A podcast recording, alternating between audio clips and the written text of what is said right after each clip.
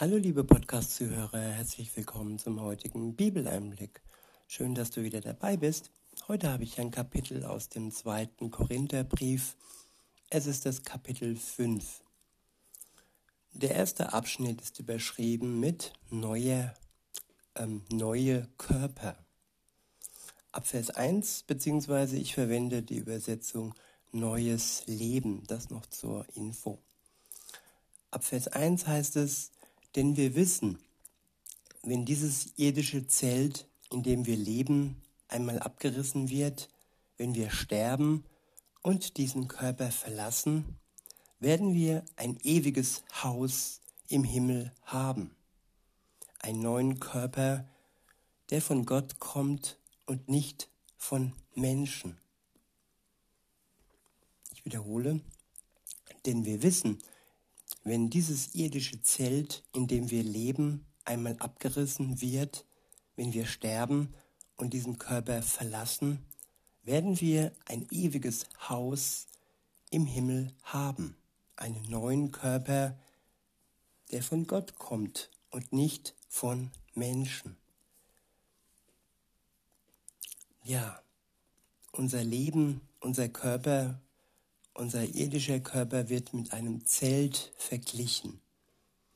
Ein Zelt, das Stürmen ausgesetzt ist und das im Vergleich zu dem Haus, zu dem ewigen himmlischen Haus, ja, nicht ewig hält. Es wird gebeutelt, unser Leben wird durch Krankheit, durch die Welt immer mehr und mehr ähm, ja, geschmälert, wir werden älter, wir werden gebrechlicher und das alleine wäre doch ziemlich deprimierend, wenn wir wüssten, ja, dass unser Körper zerfällt und dann irgendwann ein Ende ohne einen Neubeginn wäre. Aber so ist es nicht.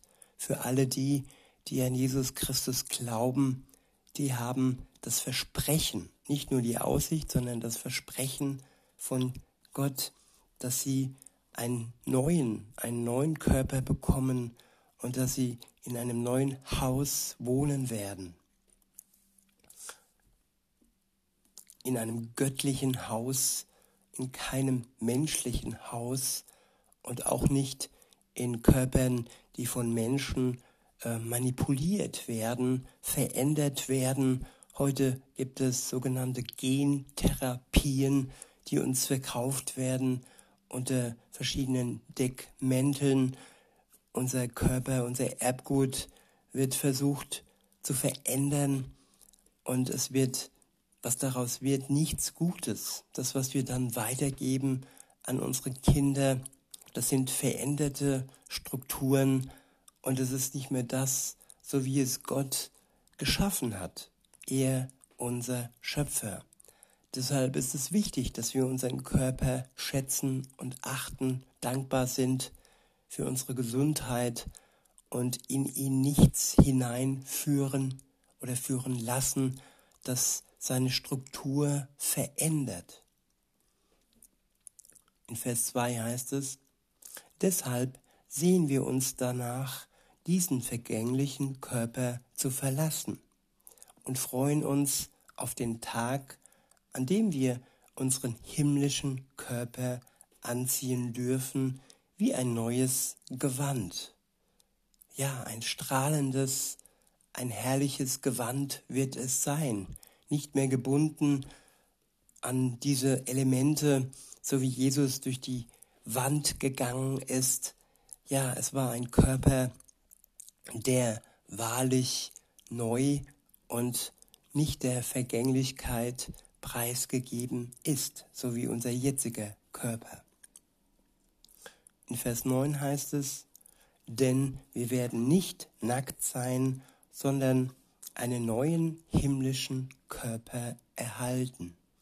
In unserem sterblichen Körper seufzen wir, denn wir möchten lieber gleich unseren neuen Körper anlegen und vom Vergänglichen in das ewige Leben überwechseln ja, das Vergängliche, das lässt uns seufzen. Denn das äh, ewige, das wir erhalten werden, den ewigen und den herrlichen Körper, darauf können wir uns einfach nur freuen. Und am liebsten hätten wir heute schon Weihnachten und würden dieses Geschenk entgegennehmen, das uns erst dann geschenkt wird, wenn der alte Körper vergangen ist. In Vers 5 heißt es, Gott selbst hat uns darauf vorbereitet und uns als Sicherheit seinen Heiligen Geist gegeben. Ja, der Geist Gottes, den wir empfangen, wenn wir an Jesus Christus glauben, daran glauben, dass er für uns am Kreuz gestorben ist und dass er uns erlöst hat von unserer Schuld. Wenn wir das tun, wenn wir Gott vertrauen, dann bekommen wir den Heiligen Geist geschenkt. Und er ist, so heißt es hier, die Sicherheit auf das Kommende, die Gewissheit auf das Kommende,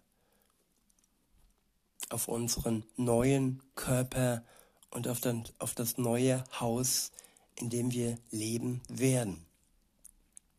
In Vers 6 heißt es, deshalb bleiben wir zuversichtlich, obwohl wir wissen, dass wir nicht daheim beim Herrn sind, solange wir noch in diesem Körper leben. Ja, zu Hause sind wir nicht, deshalb ist es ja auch nur ein Zelt. Es ist etwas, das wir haben, das uns auf der Reise bis hin zu unserem wirklichen Zuhause begleitet und das wir gut behandeln dürfen, damit es auch hält und keine Risse bekommt. Weiter heißt es in Vers 7, denn wir leben im Glauben und nicht im Schauen. Ja, wir sind voller Zuversicht und würden unseren jetzigen Körper gerne verlassen, weil wir dann daheim beim Herrn wären. Ja, wir würden, wir tun es nicht, weil wir noch eine Aufgabe haben auf und in dieser Welt, dass alle Menschen von seiner guten Botschaft erfahren, damit nicht nur wir, die wir an Jesus glauben, dieses neue Haus äh, betreten und diesen neuen wunderbaren Körper bekommen, sondern noch viel mehr, die sich für Jesus entscheiden. Denn diese Entscheidung ist die Voraussetzung.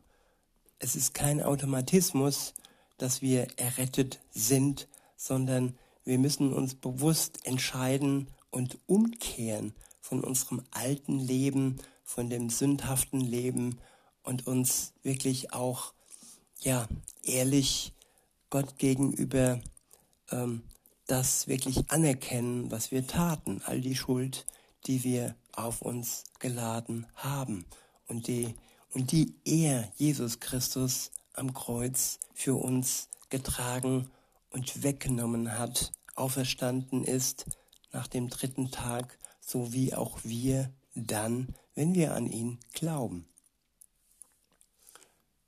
Weiter heißt es in Vers 10, denn wir alle müssen einmal vor Christus und seinem Richterstuhl erscheinen, wo alles ans Licht kommen wird. Ja, alles wird ans Licht kommen.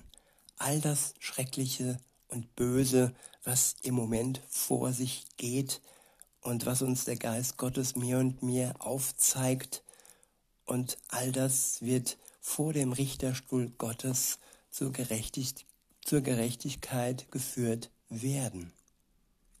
Und wenn, wenn wir Jesus als unseren Verteidiger haben und der Richter uns dann am Ende frei spricht und wir nicht ja in die ewige Verdammnis müssen, brauchen, dann können wir uns heute schon glücklich schätzen, wenn wir die Sicherheit des Heiligen Geistes heute schon in uns tragen dürfen. Weiter heißt es, dann wird jeder von uns das bekommen, was er für das Gute oder das Schlechte, das er in seinem Leben getan hat, verdient. ja, das Gute, darüber können wir uns freuen, darüber freut sich Gott. Und das Schlechte ist der Punkt, den wir, ja, wo wir uns drum kümmern sollen. Nicht, dass wir es beiseite schaffen können. Nein, das tut alleine Jesus Christus. Es ist unser Glaube, der entscheidend ist. Und darum sollten wir uns kümmern, dass wir ja diesen Glauben durch unser Vertrauen geschenkt bekommen. Der nächste Abschnitt ist überschrieben mit Wir sind Gottes Botschafter. Ab Vers 11 heißt es, weil wir wissen, dass der Herr zu fürchten ist, arbeiten wir hart, um andere zu gewinnen. Nicht für uns, sondern für Gott gewinnen, dass sie den Gewinn, den wir als Gläubige schon haben, ebenfalls empfangen können. Weiter heißt es, Gott weiß, dass wir aufrichtig sind. Ja, er weiß auch, dass wir unaufrichtig sind, wenn wir uns was vormachen, wenn wir uns selbst belügen oder uns belügen lassen, aber die Wahrheit kennen, dann können wir das anderen gegenüber vielleicht verdecken, aber nicht Gott. Er weiß alles, was in unserem Herzen vorgeht. Ich wiederhole und fahre fort. Gott weiß, dass wir aufrichtig sind. Und ich hoffe, ihr wisst es auch. Versuchen wir jetzt schon, versuchen wir jetzt schon wieder, uns selbst zu loben? Nein, sondern wir geben euch einen Grund, stolz auf uns zu sein, damit ihr denen etwas entgegensetzen könnt, die sich mehr um Äußerlichkeiten bemühen, als um ein ehrliches Herz vor Gott. Ein ehrliches Herz vor Gott. Darum sollten wir uns Tag für Tag bemühen, die Beziehung zu ihm ehrlich halten, offen, transparent und aufhören, uns und ihm etwas vormachen zu wollen. In Vers 13 heißt es, wenn es scheint, als wären wir außer uns, so ist es zur Ehre Gottes. Und wenn wir besonnen sind, geschieht es zu eurem Besten. Was immer wir tun, tun wir, weil die Liebe Christi uns bewegt. Ja, was bewegt uns im Leben, liebe Zuhörerin, lieber Zuhörer? Bewegt es, bewegt uns der Egoismus, die Sucht nach Gewinn, nach Macht, nach Geld, nach Anerkennung oder bewegt uns die Liebe Christi, die durch seinen Geist in uns ausgegossen wird, wenn wir offen sind für ihn. Weiter heißt es, weil wir glauben, dass Christus für alle gestorben ist, glauben wir auch, dass unser altes Leben vorüber ist, dass wir führen, dass wir früher führten. Ich wiederhole, weil wir glauben, dass Christus für alle gestorben ist, glauben wir auch, dass unser altes Leben vorüber ist, das wir früher führten. Ja, das neue Leben.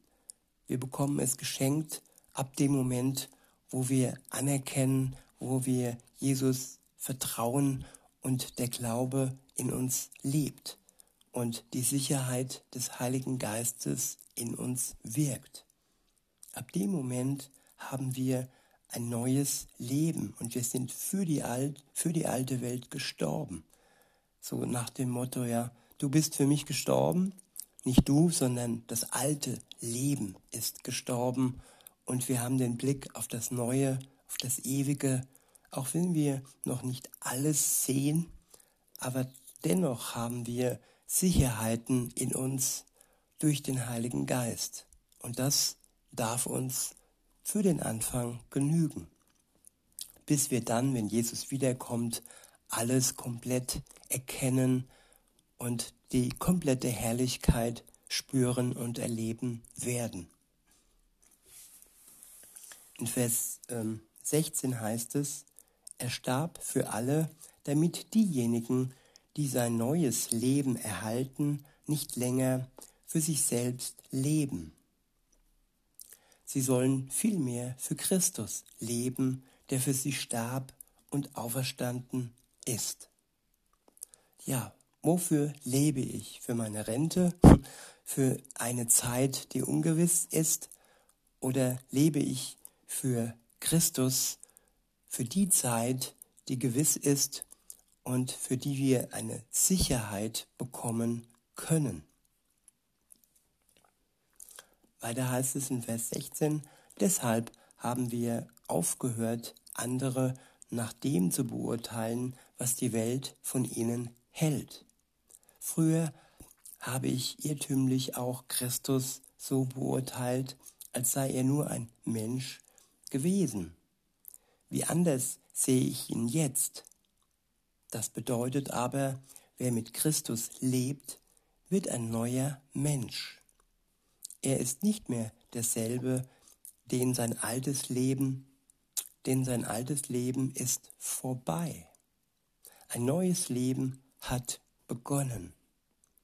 Ja, wer kann schon neu anfangen? Wer bekommt schon ein neues Leben geschenkt und erlebt trotzdem weiter äußerlich mit dem gleichen Körper und aber innerlich haben wir ein neues Leben, eine neue Einstellung, ein neues Ziel und neue Kräfte durch den Geist Gottes wie vorher im alten Leben.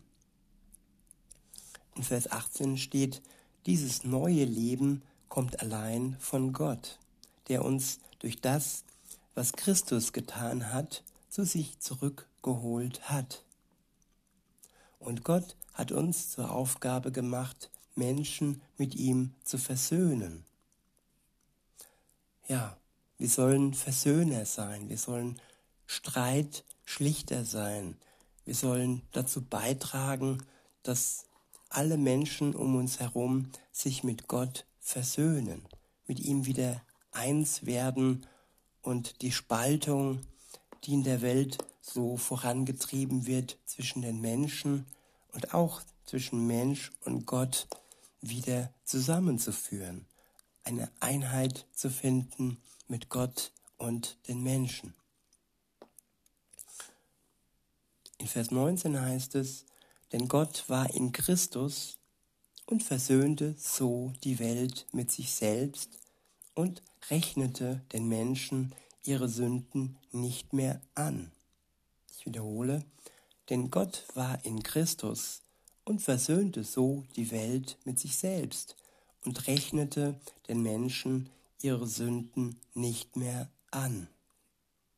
Ja, das ist der Kern des Evangeliums, dass Gott in Jesus, seinem Sohn, in die Welt gekommen ist und dass er eine Möglichkeit geschafft hat. Wie gesagt, das ist kein Automatismus, er hat die Möglichkeit geschafft, durch den Glauben an Jesus Christus ja Versöhnung zu bringen und zu erlangen und seine Schuld, seine Sünde nicht mehr als Strafe beim Tag des Gerichts ähm, ja, empfangen zu müssen.